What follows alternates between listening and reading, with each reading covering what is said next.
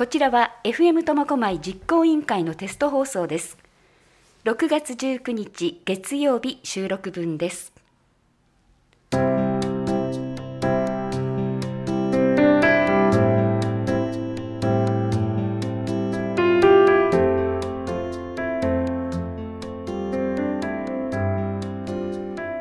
ここからは上の町の小さな新聞社開くの月刊開くラジオ版をお送りします。FM 苫小牧パーソナリティのヒロです。そして上の町の小さな新聞社開くの代表で記者の山田香織さんです。はいあのはじめはじめまして。私は苫小牧で月刊新聞開くという月1回の新聞苫小牧の情報を掲載している新聞を発行しております。山田香織です。よろしくお願いいたします。お願いいたします。では月刊新聞開く6月号の記事の中からいくつかピックアップしてお伝えしていただきましょう。今月号の特集は町内会シリーズということで今回は班長の集金についてというところなんですが山田さん取材のきっかけは何だったんでしょうか？はいあの私自身初めて町内会の班長になりまして班長が輪番制で回ってくることですとかいろいろ初めて知ったんですよね。それでまあ、話を聞いていくと班長さんの集金業務があのとても大変だよっていうお話とかも聞こえてきたのであこれはちょっと町内会シリーズということで何度か連載しながら取材していこうって思ってあの取材を始めてみました。であの班長なんですけれども 結構やってみると今まで知らなかったご近所さんの顔というのが見えてきてもうなんとなく近所さんの顔通りかかるだけで顔を見ただけの方とかもいざ集金する時にお話をしてみるとあこういうなんか親しみやすい方だったんだなとかいろいろそのご近所さんの様子っていうのが見えてきたんですね。でそうするとなんとなくご近所さんに対して感じていた見えないから不安感みたいな部分がちょっと自分の中で解消されたのかなっていう部分もあって面倒くさいなって正直思ってたんですよね、うん。ですけれどもやってみるとそういういいところも見えてきた。でじゃあいざ取材してみると町内会が今もそういう反調性を知っているっていうのはやっぱりそういう狙いもあるっていうこともあの同時に見えてきたんですね。あのどうして今現代振り込み制にしないのって思ってたんですけど町内会長さんとかに話聞いていくと、まあ、それも考えたり話し合ったりしたことはあるんだけれどもやっぱりつながりっていう部分で今もそういう輪番制で昔ながらの方法を続けているんですっていうことをお話しされていたりで私ちょっとあのまあ実感としてまだ班長とか町内会って初心者なのでまだストンと落ちてない部分があるんですけど災害の時、はい、いざという時にそういったつながりがあるととてもあの役に立つよっていうようなお話も聞いたんですね。ちょっとこの部分がまだこれから取材しなきゃなって思ってる部分でもあるんですけどヒロさん逆にあの町内会そういう部分で何か知っていること感じていることってありますか、はい、と私北見市にずっと住んでおりましてその時にもうかなり前なんですけども100年に一度の大雪というのがありました。でまたそれから数年経った後に北道で断水という2つの災害に見舞われた時にたまたま私班長を経験してたんですけどもその時やはりあの時は26世帯に、はい、あの世帯ありましてでお水断水でいうとお水はグランドグランドのところに、はい、あのお水を取りに行かなきゃいけない。で一人で住んでらっしゃるご高齢の方もいらっしゃるんですけどもその時、はい、今まで本当に顔が見えなかったあの人が多かったんですけども若い方たちがそのところにお水を重たいですよね。持ってあの運んであげるですとか、本当に温かい状況を見ました。状態でした。でもう一つ100年に一度の大雪に見舞われた時は、はいはい、もう目の前というか家から外に出られません。その時もたまたまその町内会に建設業を営んでる方がいらしてそこで登場したのがやはり除雪車、はい、除雪車っていうかあの小型のものなんですけどまず一番に行ったのは一人暮らしの方たちのところ。まず出られるようにする。それをサポートするのがやはり若い方たちが手伝いに行ってました。大事だなって実は広報を配ったりいろんなことするのは大変だなと思ったんですけども、はい、町内会ってこういう時っていいなってそこがやはり感じました。でだからやっぱり反響は多いんじゃないでしょうかね。そういう町内会シリーズは。はい、はい、あの、うん。やっぱり今おっしゃったように一人暮らしのお年寄りがどこに住んでいるかっていうのをそもそも個人レベルで把握する機会っていうのが班長さんなんだなって感じたのと同時にですねやっぱりこの記事読んであのとっても大変だって思う方からも来ていたんですよね。実は市内では振込制に町内会費をしているっていう町内会もありましてやっぱりそういう取り組みをしてほしいっていうふうに感じていらっしゃる方も一方ではいた。これあのすごく答えがない話だと思うんですよね。その地域によって年代構成も違いますし若い人が多ければ振り込みの方がいいかもしれない。逆にでも高齢の方が多かったらせっかくできたつながりをこれで保っていきたいんだっていうようなところもあって、うん、まあ、一様ではないっていうことを感じながらその上でですね、まあ、振込制にしている町内会っていうのがどういうことなのかどういう取り組みしてるのかなっていうことで今回ちょっといくつか取材してみたんですが例えば苫小牧で一番最初に始められたのが三原町内会さんです、これあのコロナをきっかけにして導入したということで、はい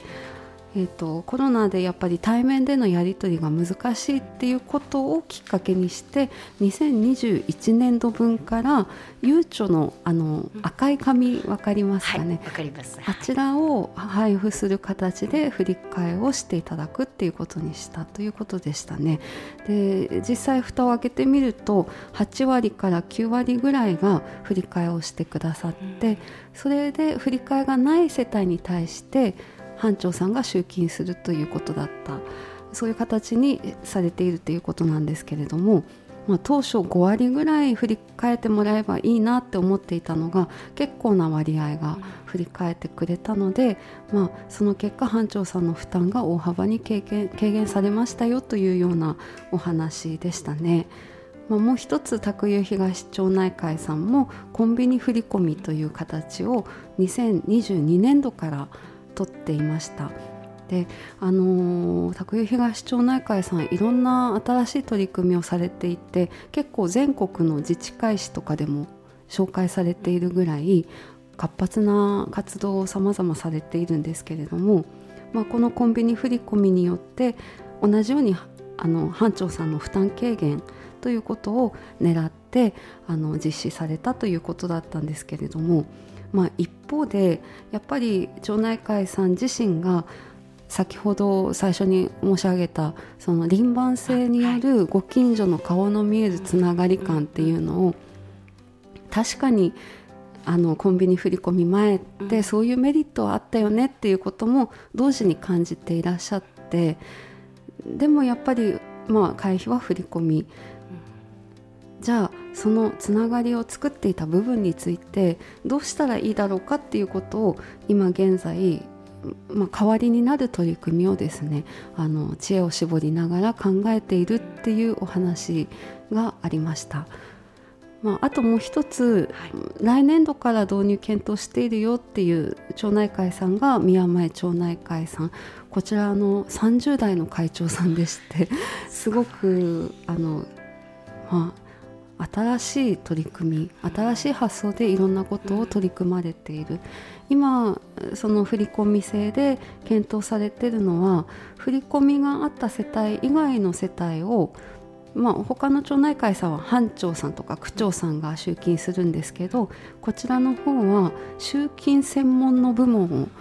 構築して、まあ、手挙げてやってもらう1世帯あたりいくらやってくれたらいくら支払いますよっていう形でちょっとそういう構想をしているよっていうお話で、まあ、こういう検討をしている町内会さんもありましたよということを今回ちょっとあの取り上げさせていただきました。で最初に、まあ、何回も言うんですけれどもこれ答えがないことなのであのいやそれは分かるんだけれどもやっぱり自分たちはあの顔の見えるつながりっていうことで今まで通りの出勤の方法をやっていきたいよっていう方もあの町内会さんもあるので、まあ、どこど何が、ね、正解ということはないと思うんですけれども、まあ、いろんなやり方がこのコロナ禍を機にしないで、あの検討されているよというそういう状況をお伝えしました。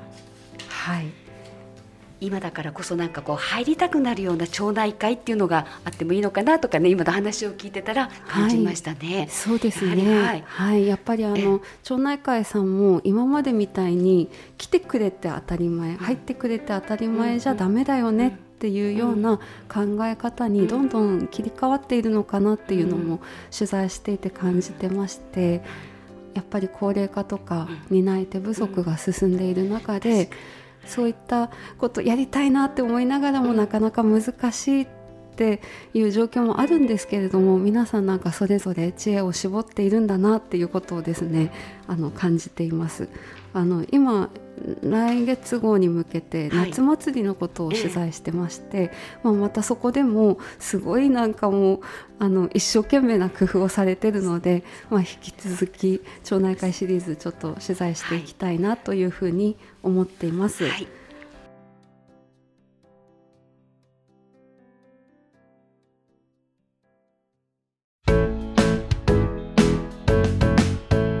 認知症ボランティア団体認知症カフェを開催しております。心津湯館市山田舞です。看護師コミュニティナース川田幸香です。認知症カフェ心津カフェでは毎回さまざまなジャンルの講師をお招きし学びと遊び心を大切に明日の活力になるような時間を作りたいと考えています。支えてくれる人がたくさんいる地域を作りたい。心津はコミュニティラジオ開局を応援しています。頑張れ FM 苫小牧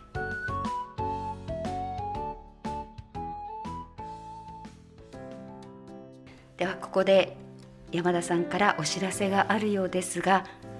どういったお知らせでしょうか？はい、はい、あのですねちょっと今不登校の子たちがとても増えているということで、はい、話題に新聞でも記事になることが多いと思うんですけれども苫小牧社会苫小牧市社会福祉協議会さんの方で毎月第2水曜日に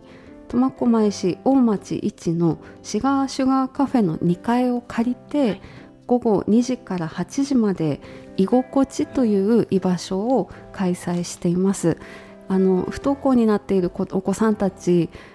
じゃあ昼間平日どうしてるのって言うとまあ当然当たり前のことなんですけれどもよく考えてみないとストンと私も落ちなかった自宅にいるしかない外に出られない状況があるんですよね。でこの居心地は平日の昼間から開催することでそういったお子さんたちに家から一歩外に出てもらう。であの同じような悩みを抱えた方たちと一緒に楽しい時間過ごしてほしいっていう取り組みなのであの気になる方がいたらぜひ足を運んでみてくださいということをお知らせしたいです。はい以上です、はい、もっともっと詳しく知りたい方は山田さんどうすればいいんでしょうか？はい、あのお店で販売をしておりまして、はい、例えばシネマトーラスさん、はい、あと喫茶店のティーテラス月さんなどで販売300円で販売しているほか苫小牧開くで検索いただくとホームページが出てきますのでご購読希望の方そちらからメッセージいただくと郵送もしております、はい、よろしくお願いいたします、はい、それではそろそろお時間はい、あっという間ですね。あっという間ですね。なんかまあ、はい、本当にいっぱいあるんです。私もあの北見から来ましてこの開くを見てると。えー、こういうなところにこういうのがあるんだっていう発見にもなりますし嬉しいの勉強にもなります、えー、ありがとうございますちょっとお時間オーバーしたのかな？と思われますが、えっと今までのお相手は私、えー、ひろと。はい上の町の小さな新聞社開くの山田香織でした。ありがとうございありました。がとうございました